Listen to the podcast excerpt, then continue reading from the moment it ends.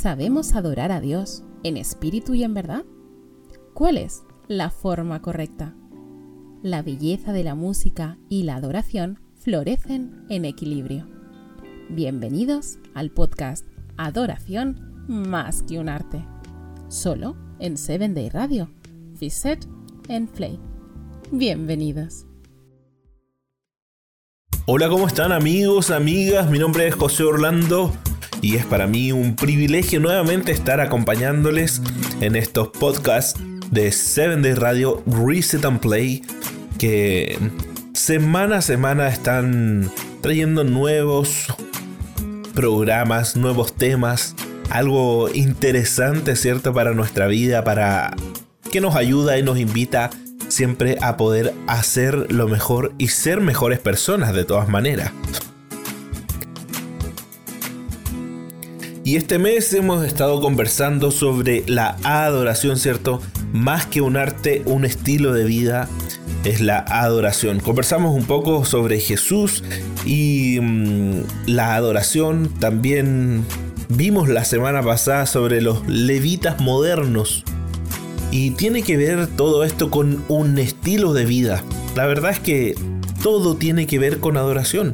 Si nos ponemos a pensar, em, todo en la vida tiene que ver con la adoración. ¿A quién adoras tú? ¿A qué Dios es a quien tú estás adorando? Y recordemos un episodio en la Biblia donde cuatro jóvenes decidieron no adorar a una estatua que había sido eh, mandada a construir, una estatua grande.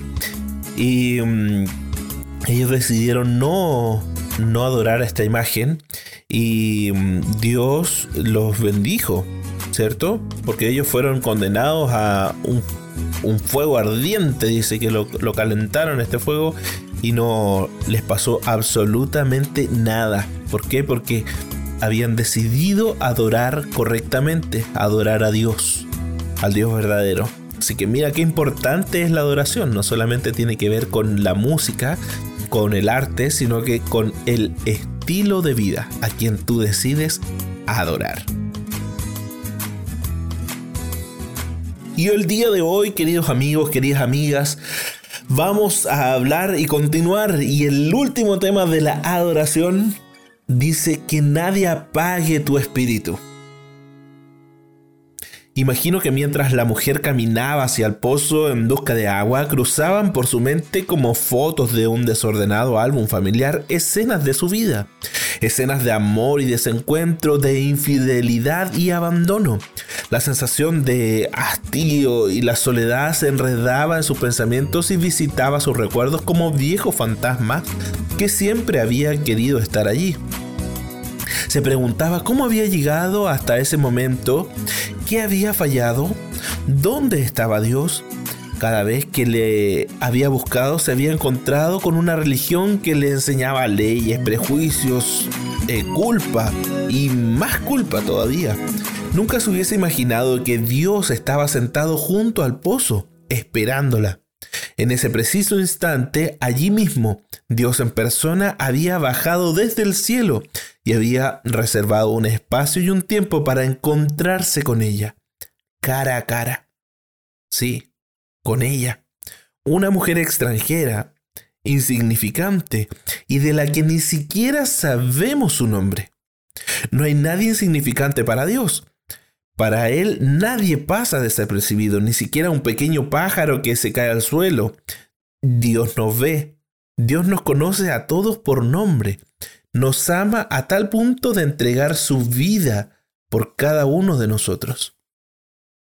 En el encuentro de Jesús con la mujer samaritana junto al pozo de Jacob, Jesús eh, habla más sobre adoración que en ninguna otra parte del Nuevo Testamento. La magistral forma en que Jesús describe la adoración verdadera se encuentra en la respuesta de la mujer samaritana, que le pregunta dónde adorar. Créame, querida mujer, que se acerca el tiempo en que no tendrá importancia si adora al Padre en este monte o en Jerusalén.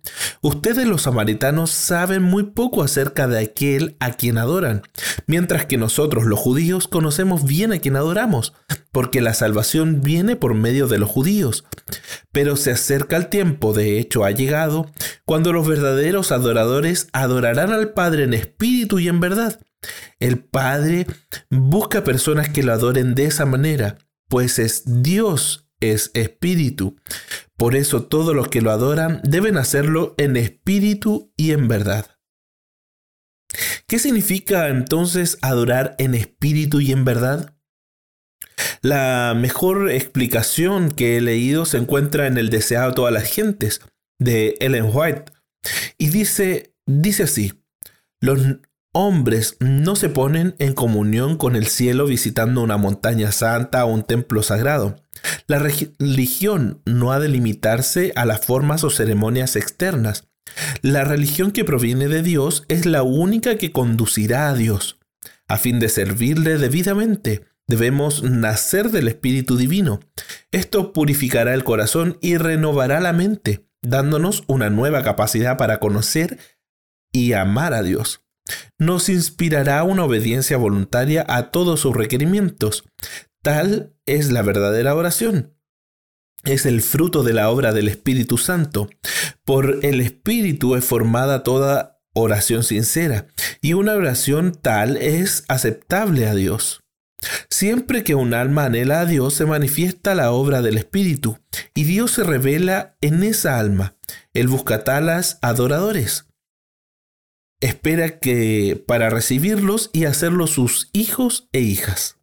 Entonces, como vemos acá, la adoración verdadera es el fruto de la obra del Espíritu Santo. Y el Espíritu Santo es un agente activo en la adoración. No es una visita ocasional, ni una manifestación especial, ni tampoco es una opción. Sin el Espíritu Santo, en nuestro corazón no existe adoración verdadera. Sin embargo, con frecuencia nosotros tenemos cierta cautela al invocar el Espíritu Santo. ¿No es peligroso acaso caer en el culto emotivo, en los movimientos carismáticos y en el pentecostalismo al invocar la presencia del Espíritu Santo en la adoración? argumentemos esto. Eh, no corremos el riesgo de un culto desordenado, ruidoso, emotivo y frenético al invocar la presencia del Espíritu Santo durante la adoración. ¿Cómo se puede alcanzar el equilibrio entre el Espíritu y la verdad? Recordemos que uno de los principios que nombramos y dijimos en, este, en estos podcasts era el principio del equilibrio. La fórmula de Jesús para la adoración verdadera incluye el Espíritu Santo y la verdad. Es decir, la presencia del Espíritu Santo no significa la exclusión de la verdad. El Espíritu Santo no produce confusión, ruido y desorden, sino que nos conduce a la verdad, edifica y fortalece a la iglesia. Pablo lo explica de forma muy clara en 1 Corintios capítulo 14. Dice, si hablan a la gente con palabras que no entienden, ¿cómo podrán saber lo que ustedes dicen? Sería igual que hablarle al viento. Hay muchos idiomas diferentes en el mundo y cada uno tiene un significado. Pero si no entiendo un idioma, soy un extranjero para el que lo habla y el que habla es un extranjero para mí. Lo mismo ocurre con ustedes, ya que están tan deseosos de tener las capacidades especiales que da el Espíritu, procuren que las eh, que fortalecerán a toda la iglesia. Por tanto, el que habla las lenguas también debería pedir en oración la capacidad de interpretar lo que se ha dicho. Pues si oro en lenguas, mi espíritu ora, pero yo no entiendo lo que digo. ¿Qué debo hacer entonces? Oraré en el espíritu y también oraré con palabras de que, que pueda entender en mi idioma.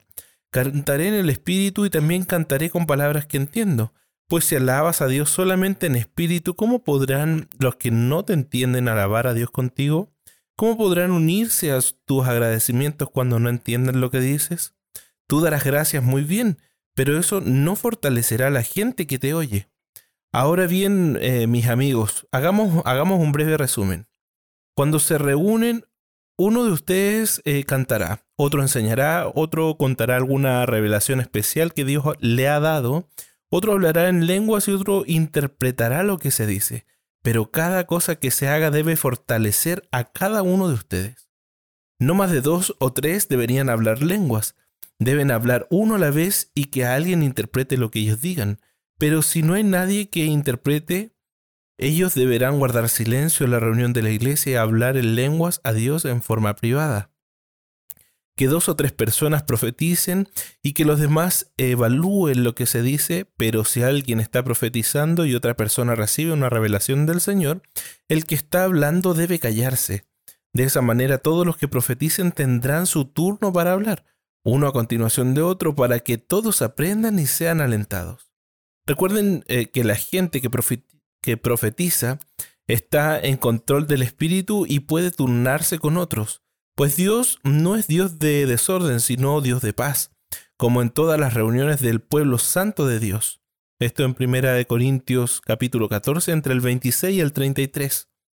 Entonces, entender la adoración y su relación con la obediencia, eh, que es el fruto de la acción del Espíritu Santo, es importante eh, para todos los verdaderos discípulos de Cristo. Eh, todo esto, Jesús dice que guardar los mandamientos de Dios es fruto de nuestro amor por Él y que si obedecemos sus mandamientos, Él nos enviará el Espíritu de verdad. Es interesante eh, que en el libro de Juan, el capítulo 4, verso 23, Jesús mencione que los adoradores deben adorar en espíritu y en verdad. Y en Juan 14, 17 dice que sus discípulos dice a los discípulos, dice que el Espíritu de verdad vendrá a nosotros cuando obedezcamos por sus mandamientos, como consecuencia de nuestro amor por Él. Entonces, ¿qué implicaciones tienen estas palabras de Jesús para la adoración y la música adventista? Jesús nos enseña que la adoración verdadera también incluye la obediencia a sus mandamientos, por supuesto. La música religiosa es la expresión y la consecuencia de una vida de amor a Dios y de la obediencia a sus mandamientos, de los cuales según Jesús el amor es el más importante. Pablo dijo, oraré con el espíritu, pero oraré también con el entendimiento. Cantaré con el espíritu, pero cantaré también con el entendimiento. Cuando las emociones descontroladas se interpretan como frutos del Espíritu Santo, y falta entendimiento, la adoración se desequilibra y se distorsiona. Cuando las emociones producen confusión y desorden, la adoración deja de edificar y fortalecer a la iglesia. Ellen White, haciendo referencia al abuso de la emoción en la experiencia espiritual, escribe que otros van al extremo opuesto, haciendo prominentes las emociones religiosas y en casos y en ocasiones especiales manifestando intenso celo. Su religión parece tener más la naturaleza de un estímulo que de una fe permanente en Cristo. Como hemos estudiado eh, con Ellen de White, eh, advierte eh, el grave peligro de, la, de esta falsa adoración de esta adoración que promueve el abuso de la emoción. Hecho en uno de esos libros en el evangelismo, relata esto, dice, el ruido desconcertante aturde los sentidos y pervierte aquello que, si se condujera de la forma debida, construiría una bendición. Los poderes de los agentes satánicos se unen con los gritos y el ruido, lo cual resulta un carnaval, y esto se lo denomina la obra del Espíritu Santo. A juicio de los seres racionales quedará confundido de tal manera que no podrán confiar en él para realizar las decisiones correctas, y a esto consideran como la actuación del Espíritu Santo. Pero el Espíritu Santo nunca se manifiesta en esta forma, mediante ese ruido desconcertante. Esto constituye una intención de Satanás para ocultar sus ingeniosos métodos destinados a tornar ineficaz la pura, sincera, elevadora y ennoblecedora y santificadora verdad. En este tiempo, no debería estimularse esta clase de cultos. En el otro extremo de la adoración carismática también se encuentra la adoración racional e intelectual. De hecho, las iglesias están acostumbradas a la adoración estrictamente racional. Son frías, Su adoración suele caracterizarse por ser apagada y demuestra poco entusiasmo. Las personas se sienten un poco incómodas si alguien en la congregación levanta las manos, si la persona se emociona mientras canta o gesticula demasiado. Para ellos, adorar con reverencia significa seriedad e introspección. Las emociones nunca suelen expresarse. He escuchado también a algunos amigos adventistas que han llegado al extremo de decir la adoración debe hacerse del cuello hacia arriba, sugiriendo que no debe bajar al corazón ni al resto del cuerpo, solo debe ser una expresión racional. Esta afirmación no tiene fundamento bíblico ni, ni tampoco es apoyada por los escritos de Ellen White. De hecho, eh, con respecto a la experiencia espiritual estrictamente racional, Ellen White escribió lo siguiente. Debemos tener más que una creencia intelectual en la verdad. Muchos de los judíos estaban convencidos de que Jesús era el Hijo de Dios, pero eran demasiado orgullosos y ambiciosos para entregarse. Decidieron resistir a la verdad y mantuvieron su oposición. No recibieron la verdad en su corazón así como es en Jesús, cuando la verdad es considerada como la verdad únicamente por la conciencia. Cuando el corazón no es estimulado y hecho receptivo, tan solo la mente resulta afectada. Mas cuando la verdad es recibida como verdad por el corazón, ha pasado por la conciencia y ha cautivado el alma con sus principios puros. Es colocada en el corazón por el Espíritu Santo que revela su hermosura a la mente para que su potencia transformadora se manifieste en el carácter. Qué hermosa cita, ¿cierto? El Espíritu Santo es el que coloca en el corazón la verdad y revela su hermosura a la mente. La adoración que expone la verdad en forma fría, sin entusiasmo ni sentimiento, no es una adoración en espíritu y en verdad. Jesús no reprimió sus emociones cuando lloró frente a Jerusalén, ni cuando lloró frente a la tumba de su amigo Lázaro. Aunque siempre fue dueño de sus emociones, nunca tuvo reparo en mostrarlas. En la parábola del Hijo Pródigo, por ejemplo, Jesús describe la emoción del encuentro del padre y el hijo que regresa a casa. De hecho, Lucas capítulo 15, verso 20 dice, y cuando todavía estaba lejos su padre lo vio llegar, lleno de amor y compasión, corrió hacia su hijo, lo abrazó y lo besó. En esa parábola Jesús nos explica qué significa para Dios Padre que un pecador regrese arrepentido a su presencia. Adorar es encontrarse con Dios es buscar su rostro y entrar en su presencia. Si el mismo Dios Padre muestra sus emociones corriendo, abrazando, sintiendo compasión, llorando o incluso besando, ¿por qué nosotros habríamos de reprimir nuestras emociones? Sus hijos, al adorarle. En la Biblia no encontramos ningún fundamento para sostener que la adoración debe ser de cuello hacia arriba. La adoración verdadera que propone Dios en su palabra es equilibrada, íntegra de emoción y la razón, el espíritu y la verdad, el espíritu y el entendimiento. De esa experiencia holística habla David en el Salmo 103 cuando le canta a Dios. Versículo 1 y 2 del capítulo de Salmo dice, que todo lo que alabe al Señor con todo el corazón alabe su santo nombre que todo lo que soy alabe al Señor, que nunca olvide todas las cosas buenas que hace por mí. La historia de la iglesia cristiana primitiva comienza con el derramamiento del Espíritu Santo. Jesús les había dicho a sus discípulos, recibirán poder cuando el Espíritu Santo descienda sobre ustedes y serán mis testigos y le hablarán a la gente acerca de mí en todas partes, en Jerusalén por toda Judea en Samaria y hasta los lugares más lejanos de la tierra. El Espíritu Santo transforma, revoluciona, reactiva, nunca nos deja indiferentes. Así como la lluvia temprana se derramó en el Pentecostés, Dios promete derramar la lluvia tardía en su pueblo. Para ello no debemos apagar al Espíritu Santo. ¿Es la presencia del Espíritu Santo una expectativa real en nuestra vida? ¿Creemos en el bautismo diario del Espíritu Santo? ¿Pedimos acaso el derramamiento del Espíritu Santo antes de liderar la adoración en nuestra iglesia? ¿Experimentamos la dirección del Espíritu Santo mientras estamos cantando, tocando un instrumento, dirigiendo la adoración?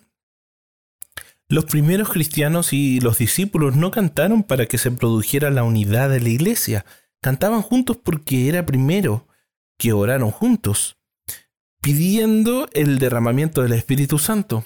Cuando el Espíritu Santo descendió, cantaron y adoraron juntos como consecuencia de aquello.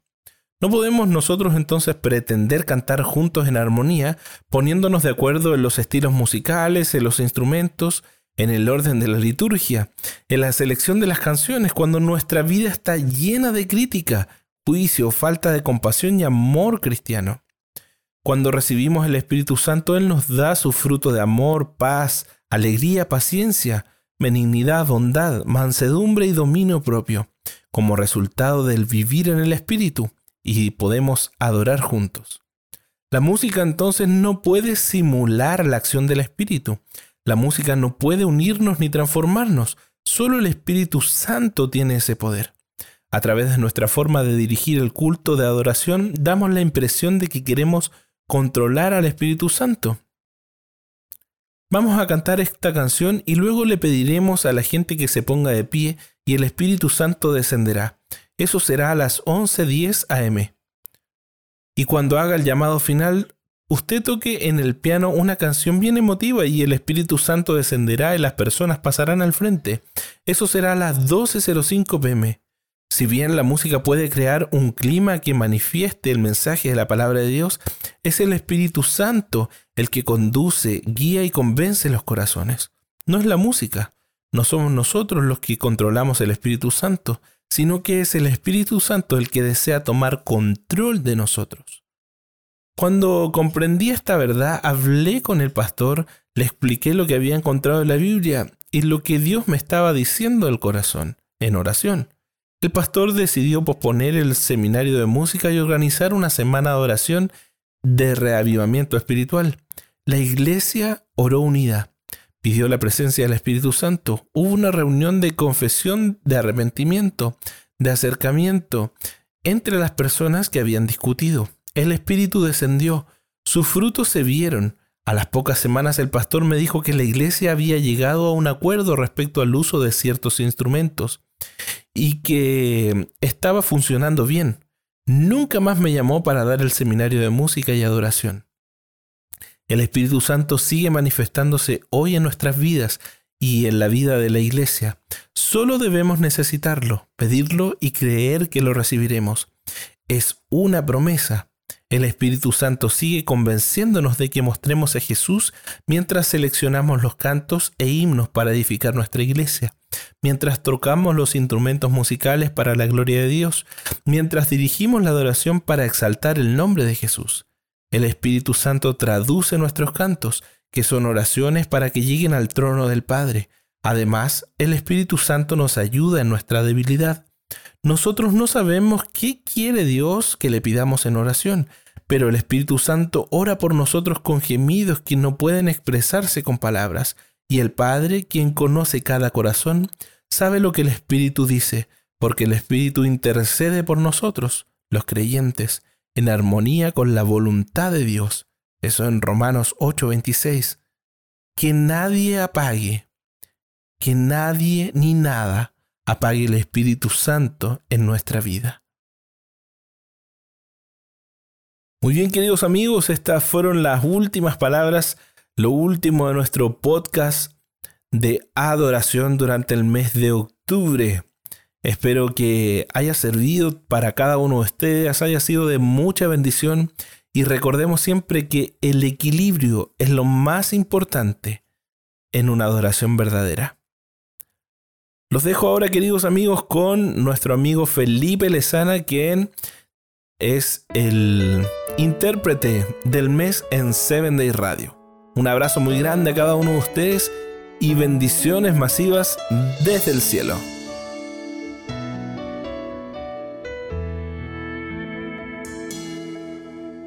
Te veo allí, veo tu corazón,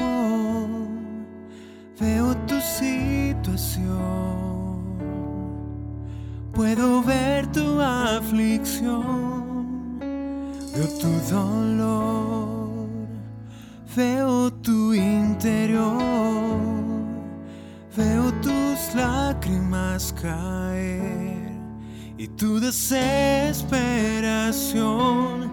Como quisiera tomarte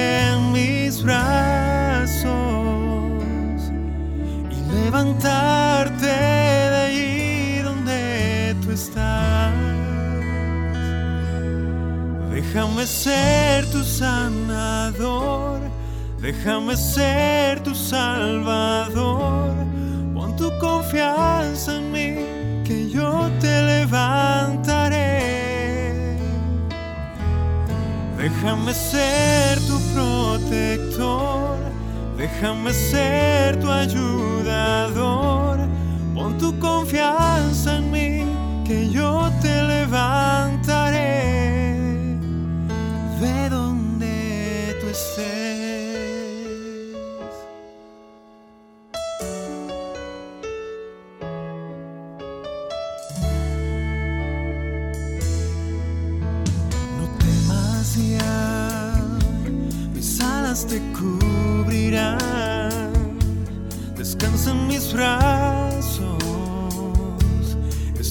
tu lado.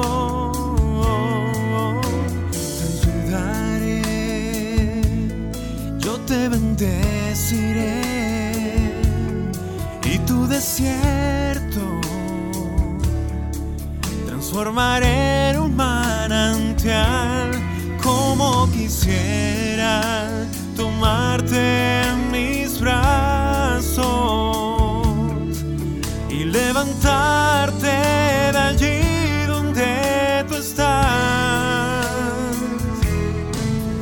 Déjame ser tu sanador, déjame ser tu salvador. Pon tu confianza en mí, que yo te levantaré. Déjame ser tu protector, déjame ser tu ayudador. Pon tu confianza en mí, que yo te levantaré.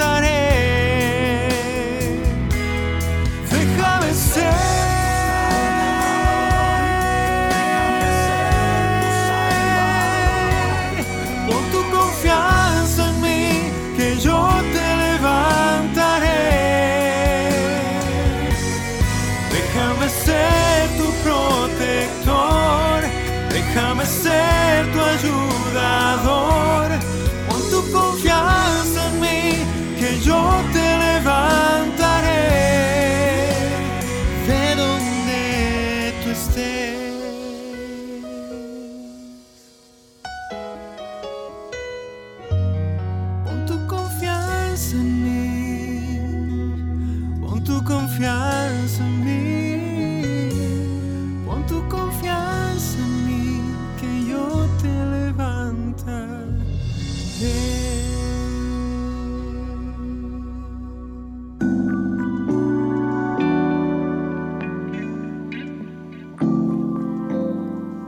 ¿Te ha gustado este podcast? Compártelo con tu iglesia, con tus amigos y familiares. No te pierdas todos los domingos un nuevo episodio, solo por 7 Day Radio. Reset and Play.